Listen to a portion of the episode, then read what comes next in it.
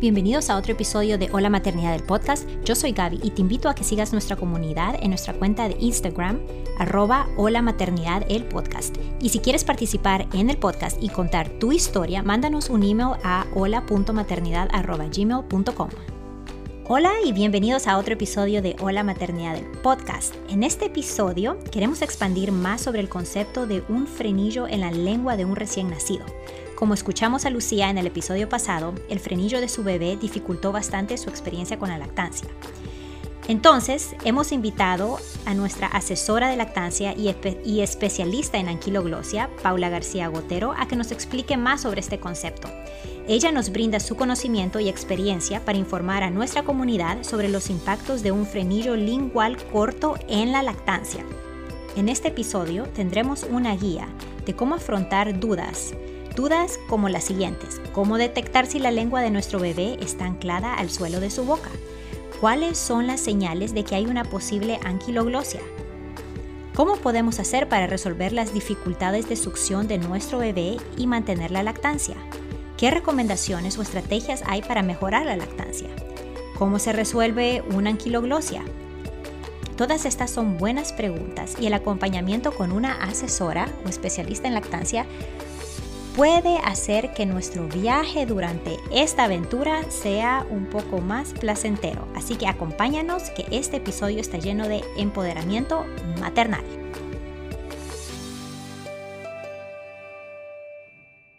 Hola mi comunidad, bienvenidos a otro episodio de Hola Maternidad del podcast. En este episodio estaremos hablando de un tema muy, muy, muy importante eh, y que nosotros como mamás primerizas tal vez nunca hemos escuchado de esta palabra ni tampoco nos hemos puesto a pensar sobre este tema. Entonces estaremos hablando de la anquiloglosia y tenemos a nuestra experta asesora de lactancia y especialista en anquiloglosia, Paula García Otero. Eh, ella es de España. Hola Paula, ¿cómo estás? Hola, ¿qué tal Gaby? Gracias por invitarme a este podcast. Gracias, no, muchísimas gracias a ti por querer em, informar a nuestra comunidad sobre la anquiloglosia, porque de verdad que es algo como papás primerizos y tal vez como nuestra segunda vez, que nunca hemos escuchado de esa palabra y por qué es importante informarnos y saber qué es la anquiloglosia, porque es importante saber sobre la anquiloglosia si tenemos dificultades durante la lactancia. Paula antes de comenzar a hablar, debemos saber eh, de qué se trata la anquiloglosia, ¿no? ¿Qué significa anquiloglosia? Sí. Bien, existe una, membrana que sujeta la lengua al paladar bajo que se llama, se denomina frenillo. Cuando este frenillo em, evita el movimiento normal de la lengua, se conoce como lengua atada o anquiloglosia. Este tipo de patología tiene una prevalencia entre un 8 y un 10%, y es una anomalía congénita, ¿vale? Es hasta un 25% hereditaria. Y lo que tenemos que saber también como dato es que es más frecuente en hombres, ¿no? Como un dato característico. Ay, qué bueno saber eso y, qué bueno saber que nosotros no tiene nada que ver, no, no, lo podemos controlar. No, no podemos algo que no podemos controlar, es una, característica anatómica, eh, pero sí podemos conocer un poquito más acerca de esto. Entonces, ¿por qué es importante conocer este término? ¿Por qué es importante saber que esto existe para la lactancia? Porque muchas veces la lactancia se complica. Eh, aparentemente se está eh, de la forma correcta, se está teniendo una buena postura, se está llevando a cabo un buen agarre, pero esa lactancia no avanza. Existe dolor en las tomas, existen grietas, vemos que el bebé no gana peso adecuadamente, vemos que las tomas eh, al pecho se eternizan, vemos que sus bebés duermen demasiado. Hay digamos, alguna característica que nos puede llevar a pensar que ese bebé pues, tiene un frenillo que está limitando el movimiento normal de la lengua ese movimiento normal de la lengua eh, es muy importante la lactancia, porque la lengua hace un movimiento peristáltico, como de onda, que acanala el pezón y parte de la areola y ordeña el pecho. Y hace a su vez que esa leche dirige ese fluido para que vaya al, sitio correcto. ¿no? Entonces, cuando esa lengua está atada, cuando esa lengua no puede hacer ese movimiento peristáltico, eh, el bebé eh, ejerce esa presión, este, procura hacer ese movimiento para, ordeñar el pecho eh, con, el, con, la cavidad oral. Entonces, ejerce como una presión y un movimiento de pistón que aplasta el pezón, nos hace daño, provoca grietas, provoca lesiones y realmente no hace que la lactancia vaya bien. Y mira, eh, ahora que me estabas diciendo sobre eso, que, que, las grietas pueden empezar cuando el bebé no tiene un buen agarre y es porque está, cada vez que trata de succionar, es que aplasta el, peso, el pezón contra el paladar duro, ¿verdad? En vez de nuestro eh, del paladar eh, suave. porque no tiene suficiente agarre, ¿verdad? Ese agarre no es profundo, no, no, no llega ahí. Efectivamente, para que tengas agarre, necesitamos que la lengua pues, haga ese movimiento específico para ayudar a introducir el pezón y parte de la areola y haga ese movimiento pues, de ordeño ¿no? y, de, redirección del, fluido. Entonces, el bebé intenta, intenta y no puede. Eh, algo muy característico con estos bebés que no están teniendo un buen agarre es eh, la forma del pezón al, apartar el bebé del pecho. Es una forma como de pintalabios. El, el pezón está aplastado, aplasta el pezón aplasta el pezón, no agarra bien, se enfada, se pelea con el pecho, eh, tomas largas, dolor en las tomas, grietas, malestar, mm, tomas eternas. Y como no hay una buena producción, eh, ahí es cuando nosotros empezamos a cuestionar nuestro poder de dar la lactancia, ¿verdad? Porque si, como, como hemos visto, eh, la, la, lactancia depende de la estimulación del pecho, ¿verdad? Y una mala estimulación del pecho no ayuda con nuestra producción. Esto nos puede llevar a pensar de que hay algo mal en nosotras como mujeres, ¿verdad? A dar la lactancia, pero cuando de verdad nos podemos pensar que hay algo en el bebé, que tampoco el pobrecito no tiene la culpa, pero hay, hay una dificultad, hay, hay un impedimento para que esa lactancia sea exitosa y puede ser debido a, una, a un frenillo. Sí, así es. Cuando empezamos a ver que, hay un mal drenaje de ese pecho, que tenemos el pecho caliente, obstrucciones, mastitis, eh, sí que puede ser eh, unas señales de alarma eh, de anquiloglosia. Es lo que comentas, sí. Si no hay una buena succión, no hay una buena estimulación del pecho, entonces la producción se ve disminuida y podemos pensar que realmente no tenemos leche cuando sabemos que esto no es así. Al no, haber, al no, haber, una buena succión por parte del bebé, porque esa lengua no le permite hacer la succión correcta, pues la lactancia se ve muy comprometida. Sí, todas esas entonces deberían de ser alarmas de que algo está pasando acá y entonces tengo que consultar para ver qué es lo que está pasando y si hay una posibilidad de algún tipo de anquiloglosia o, frenillo. Sí, eh, aunque hoy no vamos a entrar mucho en qué tipos de frenillo hay, porque no hay un, no todo es anquiloglosia, hay frenillos más limitantes que otros, hay distintas clasificaciones. Eh, sí es verdad que cuando observamos pues, alguna de estas, estas características debemos buscar ayuda em, con una persona formada en lactancia. Una asesora de lactancia nos puede ayudar muchísimo porque ella va a evaluar eh, nuestra postura, la postura a la hora de tomar el bebé. Eh, va a evaluar el agarre, nos va a ayudar en muchísimos factores, nos va a ayudar para tratar esas grietas según la tensión. Es algo básico. La ayuda de la asesora de lactancia es algo que tiene un valor tremendo. Y si una vez eh, revisado todo eso con una profesional, vemos que sigue fallando, eh, que seguimos con estas señales de alarma, ya es cuando hay que derivar a alguien especializado en anquiloglosia, que lo que es muy importante es que analice el caso en concreto y en particular que vea al bebé en directo. Eh, anquiloglosia hay que diagnosticarla en directo, hay que observar y, hay que hacer un buen estudio, un buen, un buen, historial de la lactancia con la mamá también, de cómo ha, ido evolucionando todo. Sí, te, Estoy muy, muy de acuerdo. Eh, armarse, eh, tener esas herramientas y armarse y sobre todo tener respaldo de, una asesora de lactancia es muy, muy, muy importante, no solo por la anquiloglosia, pero también todos los otros aspectos de la lactancia. Y, yo puedo decir que esa recomendación me hubiera gustado que alguien me lo hubiera dicho porque yo como mamá primeriza, mi primer hijo, yo pasé por una anquiloglosia. Nosotros pasamos por una frenectomía y y la verdad que no supimos que era eso hasta que el pediatra, ah, después de los cinco días de nacido, dijo, mm, puede ser que tenga, dijo, tiene un frenillo, no es severo. Y me preguntó, ¿cómo va tu lactancia? Me preguntó. Y yo me quedé como, no, no va.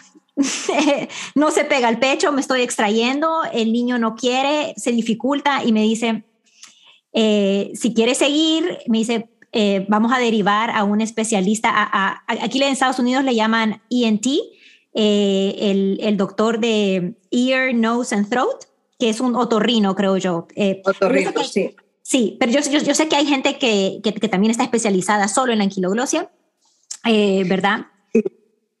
sí. hay gente especializada solo en anquiloglosia. Bueno, yo me formé con, doctora Carmen Vega, que es un, que es un referente, hice el, eh, el curso de, especialización en anquiloglosia relacionado con la lactancia materna.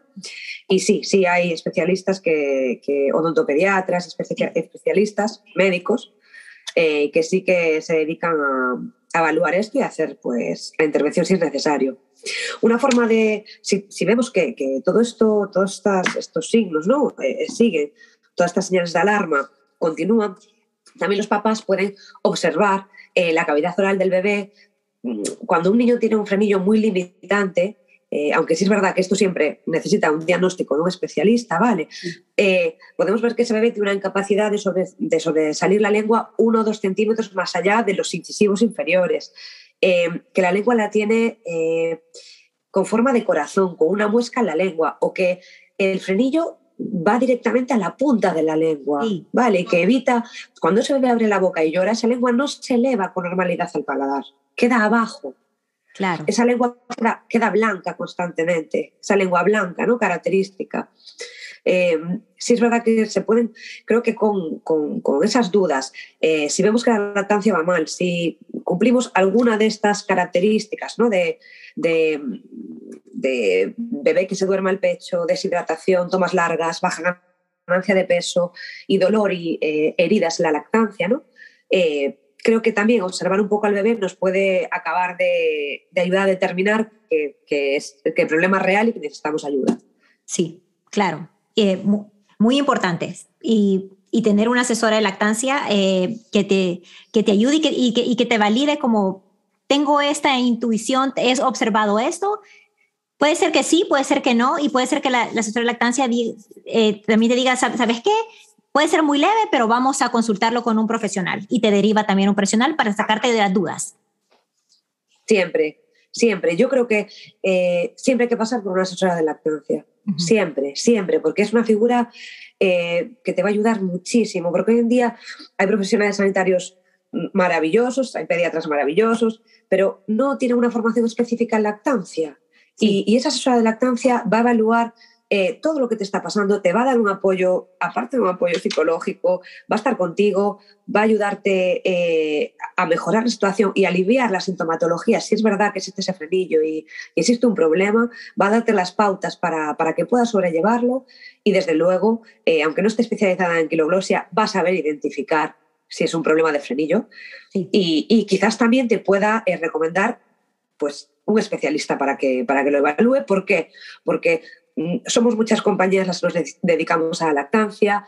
Nosotras eh, hacemos tribu, trabajamos unas con otras, conocemos especialistas, conocemos eh, compañeras en toda España y en todo el mundo y, nos vamos ayudando y podemos mm, dar una referencia a los papás y un apoyo brutal. Claro, claro. Muy bien, me encanta toda esta información. Y algo para darle a nuestras mamás que eh, si están pasando por esto, ¿qué podrían hacer ahorita, entre desde ahorita que están pasando por dolor o por alguna dificultad hasta el momento de que puedan ver a un especialista o una asesora? ¿Cómo pueden ellas, eh, sin llevar a cabo una frenectomía, eh, ayudar al bebé con su a pegarse mejor al pecho o a succionar mejor? ¿Hay algunas recomendaciones que pueden hacer, Paula? Sí, hay algunas posturas que, bueno, facilitan un poco más eh, las tomas, que ayudan a que ese bebé introduzca más parte de pezón y de areola en la boca, como esa técnica de compresión, esa técnica del sándwich, agarrando el pecho con una forma de C, ¿vale? Ayuda a que, a que el bebé eh, introduzca más parte de areola y pezón en la boca. Después, bueno, eh, la postura de crianza biológica también facilita bastante, la postura caballito, hacen que, que el bebé esté más, un poquito más pegado al pecho y digamos, mm, con una orientación un poquito más cómoda a la hora de, introducir el pezón y, la areola en la boca. Eh, comentábamos también en algunos casos la utilización de pezoneras. La pezonera es una herramienta más que se puede utilizar para aliviar. En estos casos, ir un poco por donde se pueda, por donde nos alivie la sintomatología. Si con una pezonera el bebé se va agarrando, nos duele un poco menos y podemos ponerlo al pecho, o sea, es ideal. Eh, luego ya habrá tiempo a retirar esa pezonera eh, y ya habrá tiempo a volver a instalar la, instalar la lactancia bien y a que no tengamos dolor y que todo mejore. Pero bueno, eh, sí es verdad que ese momento hasta la evaluación y hasta pues, la solución del problema también se hace un poco duro, pero poquito a poco, poquito a poco. También hay, hay, que evaluar un poco el caso personalizado, ¿no? Porque es más que que a lo mejor tienen grietas, otras que no tienen, otras que tienen los dos pechos y que no pueden, se extrae la leche y se la dan con jeringa o con vasito. Es que realmente se puede dar una, una, recomendación así global, pero siempre hay que, hay que tratar el caso de manera personalizada. Por eso siempre insisto en que la asesora es la, la persona ideal para, para acompañar a esa familia. Claro, claro. Y sobre todo porque nosotros eh, como asesora siempre decimos que la lactancia, que las tomas al pecho no tienen que doler. Y si, y si una mamá siente que se está muriendo cuando, está cuando hacen las tomas al pecho, entonces es algo como no, no, no tienes que pasar por ese sacrificio, no tiene que ser así. Eh, hay que ver cuál es el problema para solucionarlo y que, y que su lactancia sea placentera. Sí, así es, así es. Eh, creo que no, no, se debe pasar por eso, porque además ese tipo de situaciones eh, te generan un rechazo, ¿no? El momento de la lactancia, un rechazo, entiende, un rechazo hacia ese momento, hacia tu bebé en ese momento. Y es algo terrible que nos crea muchas inseguridades, nos crea muchas culpas y es algo por lo que no debemos pasar. La lactancia debe ser eh, gratificante para las dos partes, tanto para el bebé como para la mamá. Y es verdad que hay momentos más complicados, pero con una buena formación eh, es posible llevar a cabo una lactancia bueno, eh, prolongada y disfrutar de ella.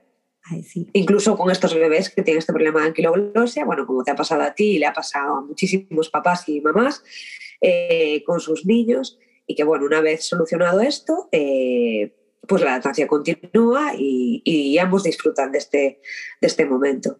Sí, qué bueno y, qué buen consejo eh, que, que, hay una solución para esto. Puede haber una solución, eh, no va a ser instantánea, así, ¿verdad? De una hora, pero, pero es un proceso eh, y que eventualmente vas a salir adelante con, la, con el apoyo correcto y, y, las eh, herramientas eh, adecuadas, se puede salir adelante. Sí, la frectomía no es una intervención además complicada, es algo que se realiza de manera ambulatoria. Hay profesionales que, están, que se dedican solamente a, realizar este tipo de intervenciones y además eh, luego ellos mismos ya te darán las pautas para, para realizar unos ejercicios de recuperación, de fisioterapia, que sí que son importantes realizar pues la operación tras la operación y, y sí, la lactancia eh, puede salvarse y puede continuar de manera correcta sin ningún tipo de problema. Sí, y eso, y eso es algo importante porque eh, cuando dicen, ok, eh, ¿será que tengo que internar a mi bebé, que lo tienen que poner a dormir? ¿Tú le puedes informar un poquito a la comunidad cómo es una frenectomía en general? Sí, claro. son, es, una, es una intervención que se hace de manera ambulatoria, no hace falta ingresar al bebé hay eh, profesionales que sí les ponen eh, una anestesia, pero siempre es local, bajo la lengua, en la zona del frenillo que se va a intervenir y se realiza un corte. Es algo rápido.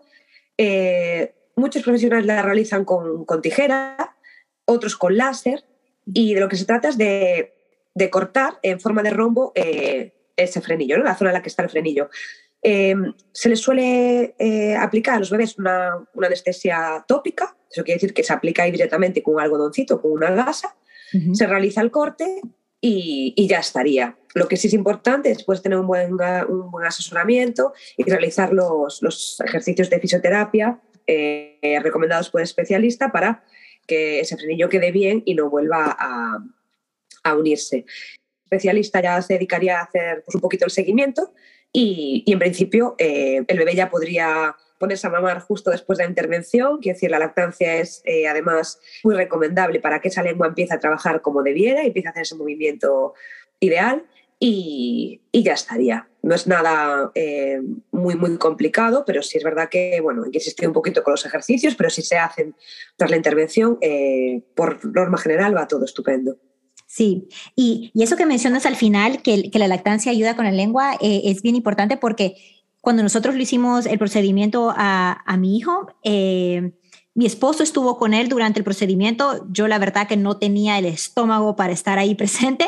Yo estaba, yo, estaba en el cuarto separada, pero inmediatamente la doctora me dijo, nomás se lo cortamos, te lo vamos a traer a ti y empiezas la lactancia. Y, y, y me quedé como, ¿cómo así? ¿Cómo es esto? Y literal, eh, me lo dieron y di un solo a, tratar de que él empezara a, mover esa lengua lo más antes posible. Claro, fue un poco difícil, estaba llorando, había un poquito de sangre aquí y todo lo demás, pero, pero la verdad que, y me dice todo, o sea, y así vas a empezar, eh, y, a, ofrecer, y a ofrecer, y a ofrecer para que él vaya estimulando la lengua y, haga sus ejercicios, además de los ejercicios que uno tenía que hacer con él. Eh, la, lactancia, pegarse al pecho para que él mueva la lengua es, el mejor ejercicio que puedan tener.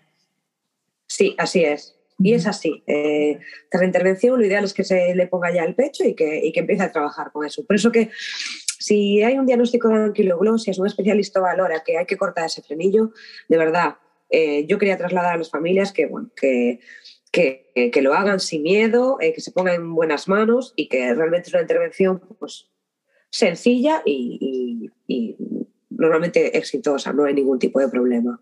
Y sí, puede haber un pelín de sangre, que es una cosa pues, muy sencilla. ¿eh? Claro, qué bueno. Ay, muchísimas gracias Paula por estar con nosotros e informarnos de este tema que es la anquiloglosia o frenillo y cómo darnos esperanzas y las herramientas para, toda, para que cualquier miembro de nuestra comunidad pueda, eh, pueda afrontar esta pequeña dificultad en la lactancia. Muchísimas gracias, Paula.